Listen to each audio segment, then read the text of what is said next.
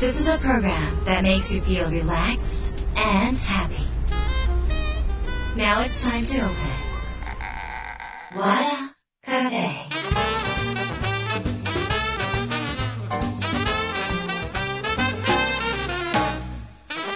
和田カフェのオーナー和田博美です やる気満々な人もちょっと明日が憂鬱な人も明日笑っていけるよ。う今夜もワクワクお届けします。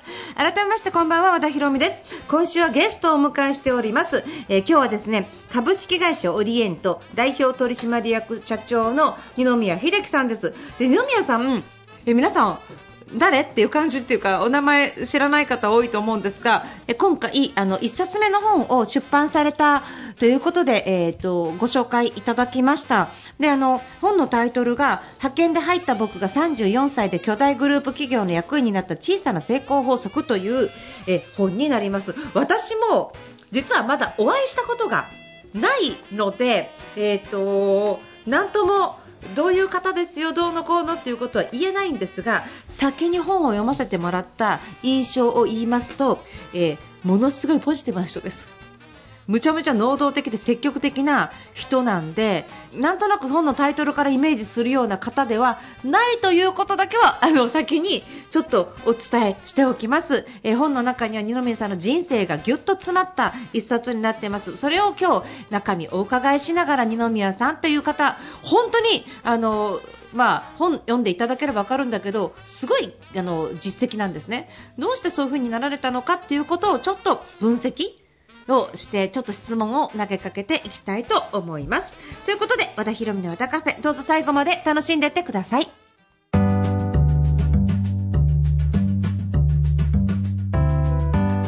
和田博美の和田カフェ今週はゲストをお迎えしました株式会社オリエント代表取締役社長二宮秀樹さんです。よろしくお願いします。よろしくお願いします。えー今回初めましてということでよろし本当よろしくお願いします。よろしくお願いします。ところが初めましてなんですけれども、えーなんでしょうこのオープンマインドな 人見知りのなさという、あの気配の空気がうわっとこううちの事務所で収録してますが入ってきたわけなんですがえ今回は、えーお持ちいただいたのが派遣で入った僕が34歳で巨大グループ企業の役員になった小さな成功法則という本を、えー出版されたということでこちらの本のご紹介を、えーさせていただこうということになってますそもそもこういう本を出そうっていうきっかけになったりとかその経緯はどういうふうにされたんですか？あ、もともとですね、はい。あのーまあエージェントに鬼塚さんっていう方がい。らっしゃって、はい。まああの彼のエージェント会社から出版してたあの方、ええ。まあ結構いろいろとまあアカデミックな教育のまあ本とか出されてる方がいて、うん。でちょうどその方がまあ僕と知り合った時にですね、えいや二宮さん本も出した方がいいよって、えななんだかよくわからないんだけれど、すごい人がいるから紹介するっていう形で、はい。鬼塚さんっていう人をまあ紹介いただいたわけなんですね。はい。で、えっと、その時に、まあ、あの僕は、まあ、で当時その IT の話からええ、えっとまあ、新しいテクノロジーをいかに使うのかみたいな複雑なことまでいろいろやってたので、はい。あとビジネスの経験とか役員をやらせていただいてたりとか、なので、まあ、あのいろんな形の本ができますねっていう話をしている中でえあ実は僕は昔は派遣でねとか、ええ。でもこんな経緯であのステップアップしたんですよなんていうのを言ってた時に鬼塚さんがすごい反応しちゃってもう弟子出しましょうみたいな。はい。もう全身あるのみみたいな感じで、はい。まあ、ええ口説かれ始めて僕はあの、まあ、ええ。びっくりして引いちゃったんですけれえどうんうんうんそうそれそうそういう形で一番初めはちょっと待ってっていうところで、はい。はい、あ始まってますね。あのまあ、え私も今回鬼塚さんから紹介していただいたんですけど鬼塚さんはもう私1冊目の本出したの2003年なんですけどその時のエージェントなんです、ああなるほど。ええあのストーリーが好きなんです。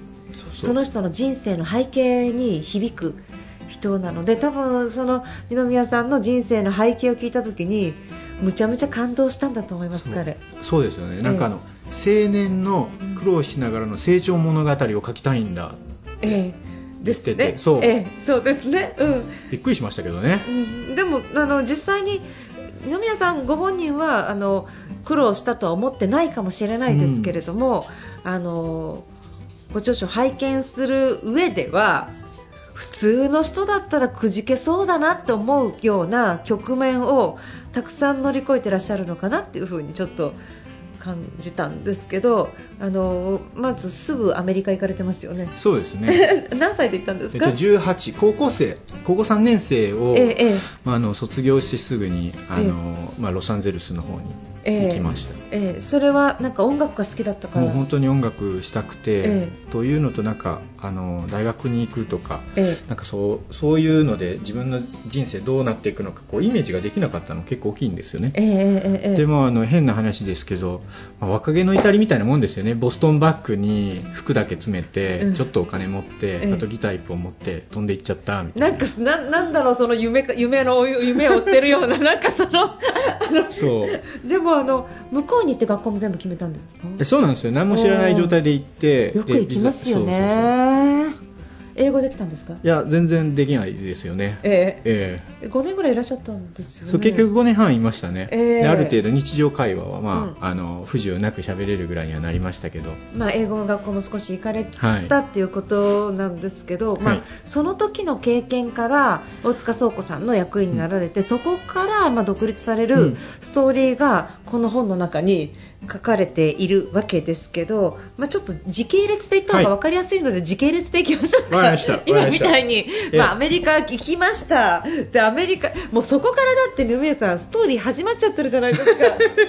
そうですよね。いやーあのちょっといろいろ教えていただきたいんですけど、はいえーまずゴミから拾ったパソコンの話がそうありましたですよね。ね。あれは何なんですか？なんか。あの結局、うん。えっとまあ、当時まだ音楽やってて、はい。金髪のロン毛で腰まで髪があるような、あはい。の若者で。腰まで髪がある中でギター一本で行ったんですね。そうそうそうそう。でどんな風貌だろう。ええ。そうそうだから、まあまあ、よく街にもいるようなあのロック小僧みたいなね,、はい。ね感じの風貌だったんですけど、ええ。ちょうど音楽やってる子たちにやっぱコンピューターやってる子がなんかへえあのあの辺りって多くって、ええ。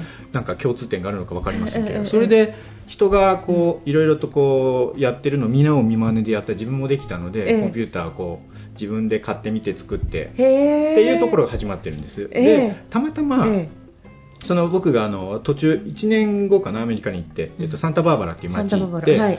でそこが、まあまあ、すごいお金持ちのビバリーヒルズよりワンクラス上ぐらいのお金持ちの街で、うん。結構簡単にコンピューターとか捨ててあるんですよ。しかも綺麗な状態で もったいないよねとかって言って友達と言ってて、ええ。でそれを、まあ、あの友達の車でピックアップして、ええ。直してしまえみたいな、たったそういう発想で始めたら、ええ。なんかどんどんどんどんそれがあっちこっちに落ちてるのが気がついて、で直して、ええ。えっと、あんまりお金を持ってない学生とかにね、えあのまあ、2万円ぐらいとかで譲ってあげたりとかするとこから、あのいやもうビジネスが始まってるんですよ。そこからもう自営業始まってるわけそうなんですよね。ですけどあの、まあ、じゃあじゃあ拾って直して売ってっていうとちょっと簡単なんですけどそう簡単に直せないじゃないですか。だからやっぱり独学で辞書を引きながらそのシステムとか中身の勉強はされたわけですよね。そうですね。基本的に簡単にできることと、ええ。つまずくことって世の中あると思ってて、はい。やっぱりコンピューターもうまくいくこといいかないことがたくさんある中で、はい。うまくいかなかった時にえ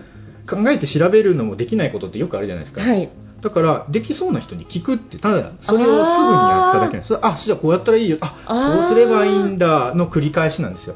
そうなんですか。何かにぶつかった時に、えあのすぐにもうあの助けを得ようっていう。えはいはいはいはいはい。すごくあの悩んでうーってなってると進めないから、うんうん。まあ、それだから結構そういう形でアクティブに仲間に相談してでうまくいったら報酬は折半ねっていうような形でやってきたらみんな嬉しいので。あそういうことなんですか。そう。それはもう手伝ってくれる人増えてきて、ええ。いろいろみんな教えてくれるし、え。で僕は気がついてある程度一人で全部できるようになったんですけどそれのまあぐるぐるぐるぐる繰り返し仲間が増えていってっていう。でもそうするとあのプログラムまで書けるぐらいにその時にもうなってるってこと、もうなってましたね。もっとすごい。そんな独学でですよ。いやみんな独学ですよ。本当に。できる人たちは、うん。やっぱり好きなんですよねでもそれって。多分没頭してみんなでなんかこうやるのが好きなんじゃないですか？そこからまあゴミの中からこうゴミから拾って 要はあの、えー作なんていうのかな資本金ゼロ。そう。資本金ゼロですよね。なんか魚釣ってきて売るみたいな。あまあまあまあまあそうそう。さ竿と針さえなんとかそうですよね。そうそう魚がパソコンだったみたいな。そうそういう感じで、まあ、要は、えっとまあ、もともとお金がないっていうハングリーさの力を、まあ、あの逆転力で生かしてそして、まあ、あの仕事にさしていか,、行かれたわけですけど、えー9.11の時で帰国されてるんですよね？そうですね、はい。やっぱりビジネスが結構好調になってきて、う。んで4年生大学も行きたかったから、ええ。あのもう少しお金貯めていこうかなみたいな感じで。でも、まあ、仕事楽しいしってこう両方どっちつかず、ええ。でちょうどもうコンピューターの方がだいぶ進んじゃってたのであ音楽やってないでしょ？そうちょっとおなざりになってきて、えで、まあ、好きだったしずっとやりたいと思ってたんですけども、はいはい。コンピューターの方に行こうと。はい決めてじゃあビジネスだって正規に登録していろいろってやってた時に911起きちゃって、ええ。まあ大変ですよね、はいそのあの日からは、もう会計士とかあの僕もそのビザ取るための弁護士みたいな方々とちょっはいはい。と調整させていただいてたんですけど、残念ながらですねあのどこの先どうなるかわからないといくら払っていただいてもできるかどうかも分かりませんっていうへ僕詳しくなかったので、ええ。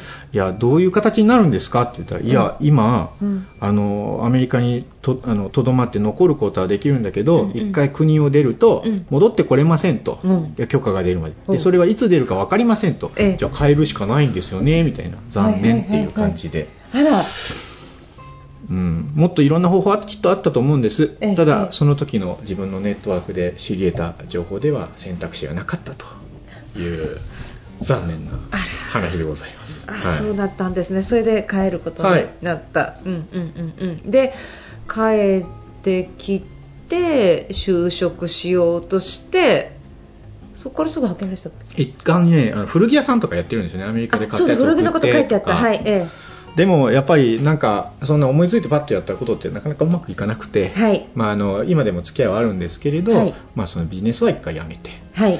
で何にもなくなってさあどうしようかなというのでゼロベースで考えた時にもともとその今、ね、アニメとかでもそのなんか、ね、インターネットとなんか考えてることがつながるようなのたくさんありますけど、広角機動で、はい。ああいう世界がいつか来る時に何かそれに携わっていられるような仕事をやりたいななんて思ってたので、はい。バイオベンチャーみたいな今イメージで、まあ、あの製薬企業みたいなところをやれたら嬉しいなと。はい。いうことで、えっと、仕事を探すわけですよ。それで行っちゃうわけですよね。そうそうそうそう。でもあのやっぱりちょっと話戻りますと、うん。まあ、この本のタイトル派遣で入った僕は34歳で巨大グループ企業の役員になった小さな成功法則、確かにこのタイトルのままなんですけどまあ、正社員になりたいと思ってたのかそれとも派遣でいいやと思ってたのか、うん。それとも派遣しかダメだったのか要はその4年生出てないからね、うん。とかその二宮さんのその目の前にあるチョイスうん。の中で選ばれたのか、希望で選んだのかどういう感じですか？あ基本的にあのすごく合理的に選んでるって言えばはいはいそういうことで。ええ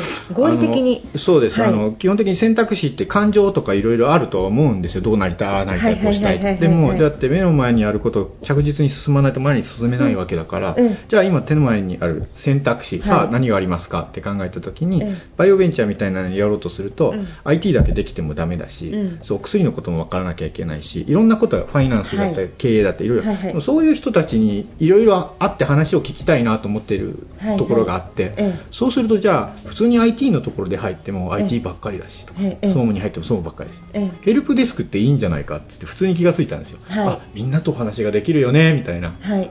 じゃあそれだってそれって大体ほとんどの企業派遣でアウトソースしちゃってるのが多いから、うん。じゃあそれだっていうことで選択をしたっていうのが実情です、賢く選んだ。うん、僕基本的にそういうふうに戦略的にものを選ぶっていうのが好きなんですよね。なんかあの例えばじゃああのその二宮さんのイメージと例えば最初に本を見られた人のイメージであれば、えーっとなんか自分で自ら派遣を選んでるのか派遣しかダメだったのかってすごい違うじゃないですか。あのイイメージが、ええ。だからそのそうするといやもうあの消去法でね、うん。これしかないからこれに仕方なくっていうイメージと、うん。マインドでいっちゃう人と二宮さんのように合理的に、うん。あの自分のチョイス要は能動的な気持ちで行かれてる場合っていうのがものすごく違うからその後の人生が違うようなうん。気がしてて、受け身じゃないじゃないですか。絶えず。はい。自分で能動的に自分の人生選ばれてる感じがすごくするんですよね、だからなんか仕方なくじゃなくって、うん。好きでやってるんですよねあ そうですあとあのすごくいいポイントでそれってええ結局自分が環境がそうだっていうのでいくと環境をずっと責任にするじゃないですか、はいはいはいはい。でも自分が選んだら自分に責任があるわけですよ。そうね。だから一生懸命やるわけであって、うんうんはいはい。やるわけであって。一生懸命やるからあのいろいろノウハウとかね、ええ。こうやり方 MBA もそうなのかもしれないしいろんな、あのうまくいく方法とかって本とかいっぱい出てると思いますけど、そういうの役に立つと思うんですよ。気持ちがなきゃ絶対できないはずなので、はい。だったらじゃあ普通に考えてこう、えあ気持ちで動いていくところってやっぱ大事なんだよなと思いながらこう、ええ。自分に言い聞かせてそうしてきてるところは確かにありますよね。ですよね、であのなぜこうやって頑張ってされているのかあの会社に入っても努力されているのかそしてその場所でふてくされずに絶えず来た仕事に120%から180%の力をぶっ込むみたいなそうそうそうそう。そういう感じでしょ？そうですそうです。で なんかその感じが普通だったらススタートでふてくされてるとできないんですようん。なんであので派遣で入った僕がじゃなくって派遣を選んだ僕がっていう、まあそういうことですよね。そうそうそう結局そうですよね。うんうん。うん。でもその合理的にそうやって選ばれた中であの一生懸命活躍されていくんですけどあの特に最初から絶対正社員になってやろうとは思ってなかったわけですよね。いやそう全然ないですね。ゼロパーセントっていうぐらい。0%、はい。それはあのご実家徳島じゃないですか、うん。あの徳島だと親が正社員になりなさいとかってその保守的なこと言わないんですか？あめちゃ言いますよね。ですよね早く結婚しなさい、ええー。正社員正社員になりなさい、ええいつになったら正社員してもらえるんですかね。よくあるはずの話ですよね。うん。もう特に田舎とかだと保守的で安定志向な方多いから、それがいけないわけじゃなくて言われると思うんですけど。そうそういや実際そうですよね。どうしてるんですか？いやいや僕は。いや、うん、ただお親父の背中を見てたっていうのがあって、ええええ。あのうちのあの父は、ええ。ーとまあ、工務店やってる職人なわけなんですよね、ええ。だから自分がその一生懸命やってる取り組んでることに磨き込むじゃないですけど、はい。突き詰めるっていうそういう職人魂みたいなのを背中見てきてるので、はい。そうでやりたいなってやっぱり思ったところはあるんですよ。やっぱり、はいはい背中見てるので。だからその自分のこうアクティブな気持ちとそういったところが相まって、はい。まあ、今に至ってるみたいなもんなんですけれど、なるほどね、はい、そういう行動のおそらく源泉になってるんじゃないかななんてあそっか。それから思いますスタートしてるわけですね。はいそうです。すごいな。それで、まあ、会社の中に入って、まあ、パソコンがで IT 何にいたんでしたっけ？情報システム室っていう話なんですよね一番初めはね。それそこからパソコンにおけるヘルプをやってやって。34人ですっごい回したんですよね。そうそう。でみんなあの鬱になっていなくなっちゃって 一人ぼっちででも人が当てるのが間に合わずにええ。やりきるっていう一人ですごいですね。うん。そんなこともありますよね。うんそこからまたなんだろう中国のイベントとかうんやったらめったら、え要はパソコンだけじゃなくって今度は英語ですよね。英語。そう、うん。初めに英語の仕事が上司から、まあ、上司も英語できるんですけどちょっと二宮君手伝ってよみたいな形で、あの書き換える。えそうそうトランスレートするようなとこ手伝わせ全然得意じゃなかったんですけど、ええ。でもまあ分かりましたって言ってやっていくっていう。えでやってそこでも実績を残しあの、えっと、とにかく二宮さんの頭の中って合理的にできてませんか、うん自分でもそうむ昔はそうじゃなかったんですよ、うん。こういうことを続けていく過程の中で、え後発的にこう養われた考え方合理的そうすると気持ちが理由で行動が制御されることがないので、結構気持ち楽になりましたよ。あ気持ちっていうのはなんかこうイラッとしたりとかあそうそうそうそう。そうなんでこんないっぱい仕事組んだぜみたいな時とかあ全くなうん。なくなってくるってこはいとですね、全くないですね。ない。ないですね。全然ない。全然ないですね。どどうしてそのフラットなんですか？いやあのきなんか疲れちゃうじゃないですか。疲れます疲れます。ええええ。こうやってお話ししてるの楽しい楽しい。えできるだけこういう時間がたくさん欲しいみたいな。あで仕事は仕事でやるけれど、ええ。でもあの楽しくやりやれたらそれこそれに越したことがないと思いながらやってると、うん。そのなんかネガティブな気持ちになるようなことをできるだけいろんな方法で取り外していくことで、今今こう言って楽しくやらせていただいているみたいにうん。できるよそうっになった。からいい結果にこうあもう結びついて思いっきりそうですね。ますよね、はい。だって何でも聞ける人になっちゃったわけじゃないですか。一番わからないことを聞くで、そして二宮さんって自分がわからなかったらとことん調べてうんやるしあと会社の中でちょっとこうしたら得だなって思う提案を頼まれてなくてもガンガンご自身でやってるじゃないですか。やりますこんね。なでも例えば普通契約社員とか派遣社員で企画書そんないっぱい書いてこうやったら安くなりますよっていう風に動く人ってあんまいないですよ。まあなんででしょうね。なんかなんでっていうかやっぱりそのえっ、と二宮さんはえっ、とプロフェッショナルマインドで自分がフリーエージェント的な位置づけでえっ、と会社に雇われてるんじゃなくて自分はあくまでもフリーなんだみたいなそういうイメージでいらっしゃるからもうすでにコンサルタントだったと思うんですよ。うん意識が、うんそのもうえっ、となんていうのかなえっ、とフリーエージェントみたいなあねのえ形だからそのだからコンサルだから自分の企画売るし自分がやるわけだけど普通の人は雇われてるから仕事の範囲決めますよね。無駄な仕事増やしたくないあそうあってうんですよ正直、うんそうですね。わわかります。だからななんか二宮さんが今この位置にいらっしゃって執行役員までななったのはやっぱり無駄な仕事も増やした。それはなぜかっていうと人のためですよね、うん。会社とかどこの視点で物を見てるか。だから自分のさっきの話じゃないですけど、はい。自分の視点で物を見たら自分の中心に回るんだけれど、ええ集合体っていうか、まあ、組織としてどうしようってやってるのに、えはいあのそんなこと言ってたら、まあ、そこ向かれますよね。で、はい。上の方でやっぱりいろんな方がいらっしゃる考え方、い。だけどやっぱり組織のためにこうだああだって考えてる時に、はい。ベクトルが一緒にあった時どうなるかって頼んでもらえるし信頼してもらえるしまた頼むわって言ってあこう上飛ばして連絡来たりとかね、うんうんうん。携帯電話に、まあ、四六時中電話かかってくるようなこともありますけど、ーはい。まあ、でもそういう風ななんていうんですかねいい関係うん。引き立てていただいたそうですよ結果的に、ねはい、だから自分がどうせ契約なんだとか派遣なんだと思うマインドがないから対等に付き合えたっていうか、うん。向き合えたっていうのもあるかもしれそうないですね。怖怖くないかって言ったらそうじゃないと思うんですよ、うんうん。切られても明日からのご飯どうしようじゃないけれど、うんだけれどあのそこはもう侍精神じゃないけれど、うん。もう腹切るとは言わんけれども あのなんとかあったら首切ってくれじゃないけれど。でもそういうなんていうのかな職人肩着的なところをちょっと持ち合わせてるもんで、功を奏したというぐらいでたまたま。まあ、エンジニアっていうか職人ですもんね基本。そう職人っすね。職人ですよね。だからそうですよね。職人さんだったらなんか靴を直す職人だったら偉い人の靴も一般の人の靴も平等に直しますもんね。うん。でそういうところがあ分かった。上下関係とかなくフラットに人と付き合うんじゃないですか、全くないですね。それは本当に言われる通り。よく言われます。だから例えばこの人は偉いからとかお金持ちだからじゃなくって全ての人を平等にフラットに見る視点みたいなものをお持ちってこと？を多分、うん今でもそうですけど横柄なお客様断るっていうのをやりますからね。それ取ったらだって部下の人が苦労するって分かるじゃないですか。一緒ですよね、はい、はい。だから当時からもやっぱりそう。横柄な人は知らないだけど本当に困ってて会社のために一生懸命考えてる人一生懸命助けてあげようみたいな。うわすごい。そうそうやってまあ今の仕事に全部つながってる。ね。だから今二宮さんのマインドですね。やっぱりなんかこの本そうか。なんかねなんかそうか。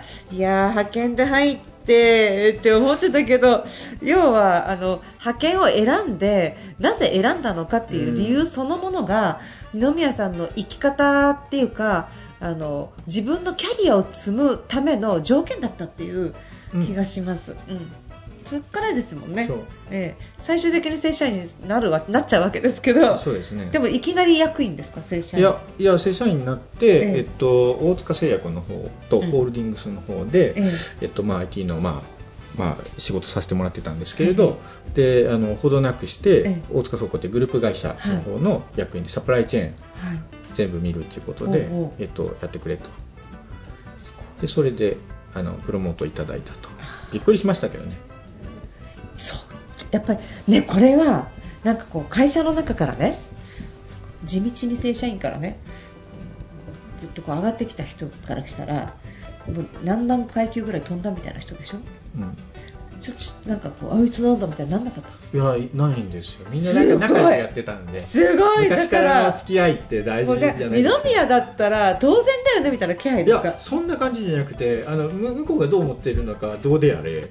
こっちはフランクにそうそうだ。いつも通り気がつかないんだ。そうそうあとそう僕年人ってよく言われるんですけど、ええ僕年人の局面は1個あるし、うん。もう1個はもう昔からこうやってフランクにさせてもらえると相手はまあ僕がどうであるかあんま関係なくてはい。で僕も変わらずにこうね、はいはい。なんか映画の見方をしないので、はい。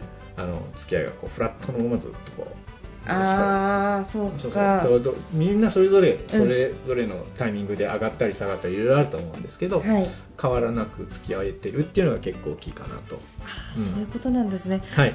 逆にそう思ってる人がいたとしても二宮さんは気づかないですね。うん、あんまり、うん、あんまりそうですね。気うん。にならないし、そうですね、うん。そそれはアメリカで培ったんですか？それとも小小学校のあたりいやうーんとアメリカのフラットさっていうのはやっぱり大きいんじゃないですか？あとグローバルの人たちが働いているのをこう横目で見た時に彼らみんなフラット。まあね仕事上の縦関係しっかりありますけれど。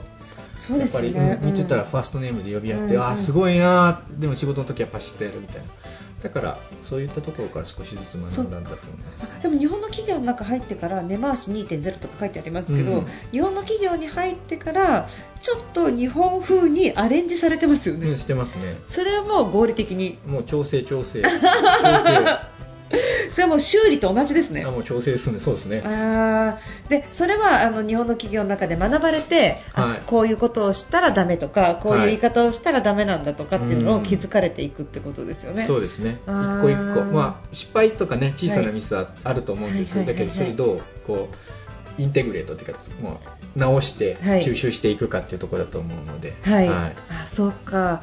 であの二宮さんはそうかもしれないけど、うん。大企業の中にいらっしゃったらいろんな人いたと思うんですよ。いますね。いろんな人いてきついこと言う人とか、うん。あのいろんな方がいたんですけどやっぱりそういう人と自分との差みたいなものとか例えば成長度合いみたいなものは、まあ、今、うん。い今だから言えるみたいなのあります？あだから結局みんなその自分の考えの視点から行動が変わってないということで。自分の考えの視点から行動が変わってないそうだから、あの成長もしないですよねなかなかね。だけど僕あの相手がどう思うかすごく観察してて、まあ、うん変に思われたくないし。で、うん。ラッキーなことに僕はヘルプデスクみたいな相手が困っていることを助けてあげられるはい。とこだったので、はい。役職に関係なくいろいろ相談に対応してあげてたらあまたよろしくお願いねみたいな。はいでそれが続いてきたら、えあの他の人だと自分ができるできないの仕事の範囲で、はい。あこれはすいません僕の範囲で分かりませんみたいに言ってるんですけど、はい。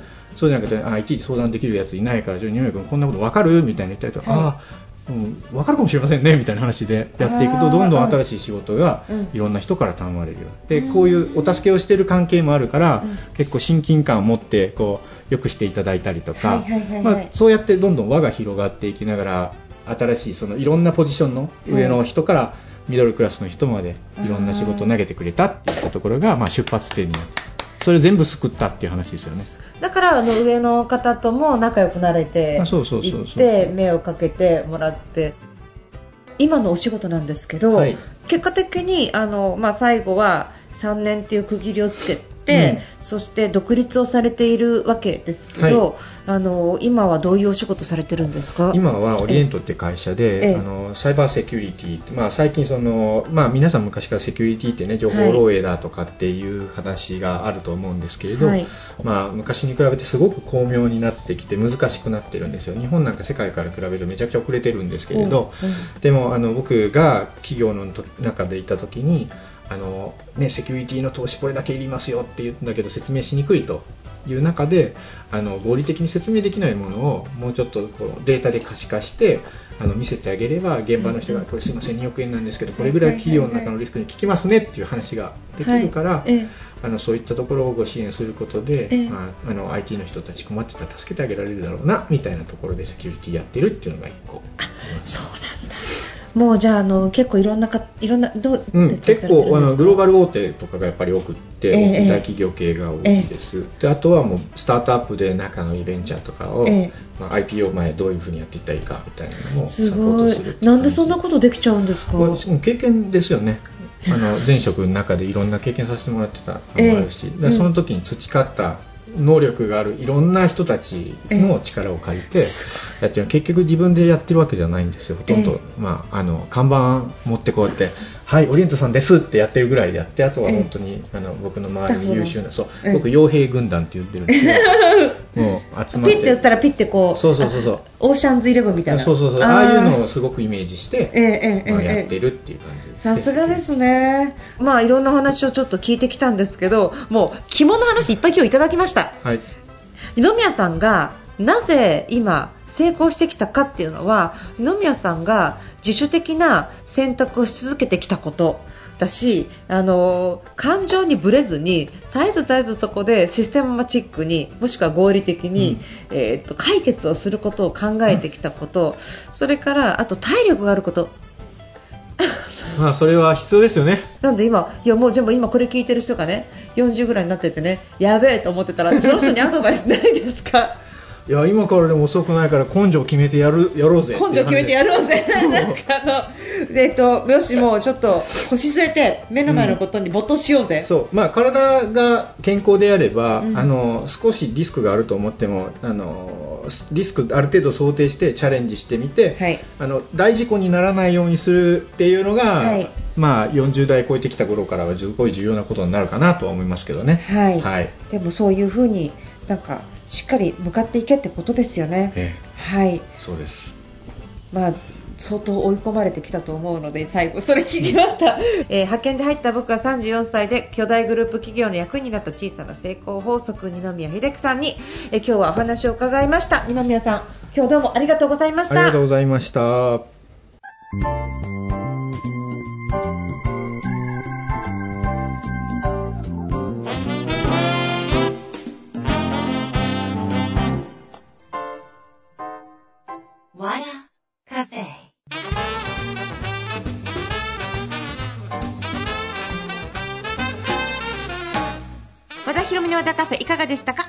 今日はですね株式会社オリエント代表取締役社長の二宮秀樹さんをお迎えしました。二宮さんの新刊。派遣で入った僕が34歳で巨大グループ企業の役員になった小さな成功法則ですね。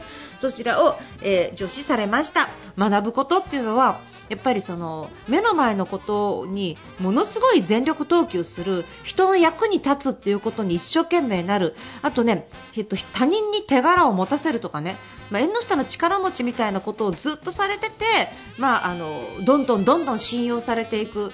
なので彼みたいな生き方って本当の意味での成功法則がやっぱり入っているなって思います。なので無理やりその派遣に仕方なくなったっていうんではなくて能動的な選択としてその自由さを取った。だから例えばには派遣厳しいよねとか派遣社員だからじゃなくて派遣社員ポジティブみたいな感じですよ。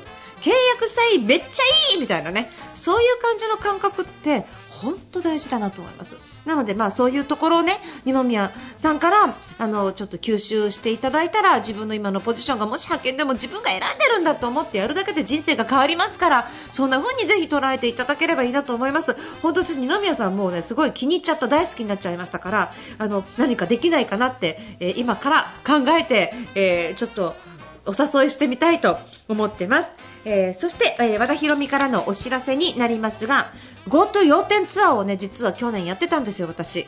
えー GoTo キャンペーンやってるから、いや、いやこれだったらみんな旅費安くなるじゃないなんて言って、だったら行こうよって思って、さらにこう、なんか、いや、何やってるんですかね、和田博美さん、コロナなのにとかね、思われつつも、いや、あの、経済を動かしていこう、心を動かしていこう、要点思考を広げようと思って、まあ、地方の方に会いに行こうと思って決めてたわけなんですけど、あの、まあ、GoTo キャンペーンなくなりまして、さすがに冬になってなんかこう、感染者数とか上がってきて、いや、このままやり続けたら、私なんか後ろ指を刺されまくると思って、全部キャンセルしました。本当にあのいろいろ準備してくださっている方各支部の方には本当に申し訳なかったんですがそのようになったんですけど水面下で動いてましてじゃあそろそろ始めようかっていうことであの実施することになりました。その始まりが、えー島根会場からです。島根の本当に支部長の方がすごい頑張ってくださっていてあのチラシももう巻き始めたりとかしてくださってます。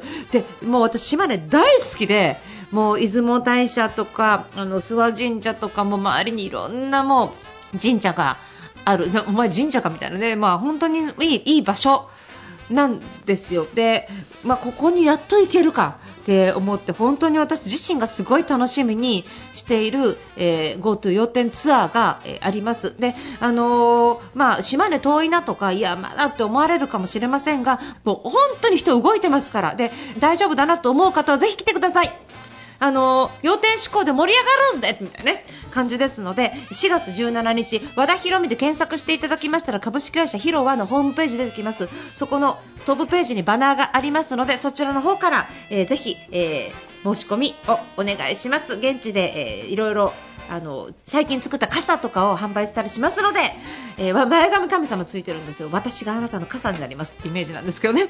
あのそういうのをちょっと作りましたら、まあ、もう見に来ていただければと思います、えー、ぜひぜひお待ちしております、えー、ということで、えー、和田博美の歌カフェ今夜この辺りで閉店になります。皆さんにとって来週も素敵な一週間になりますようにお相手は和田博美でした。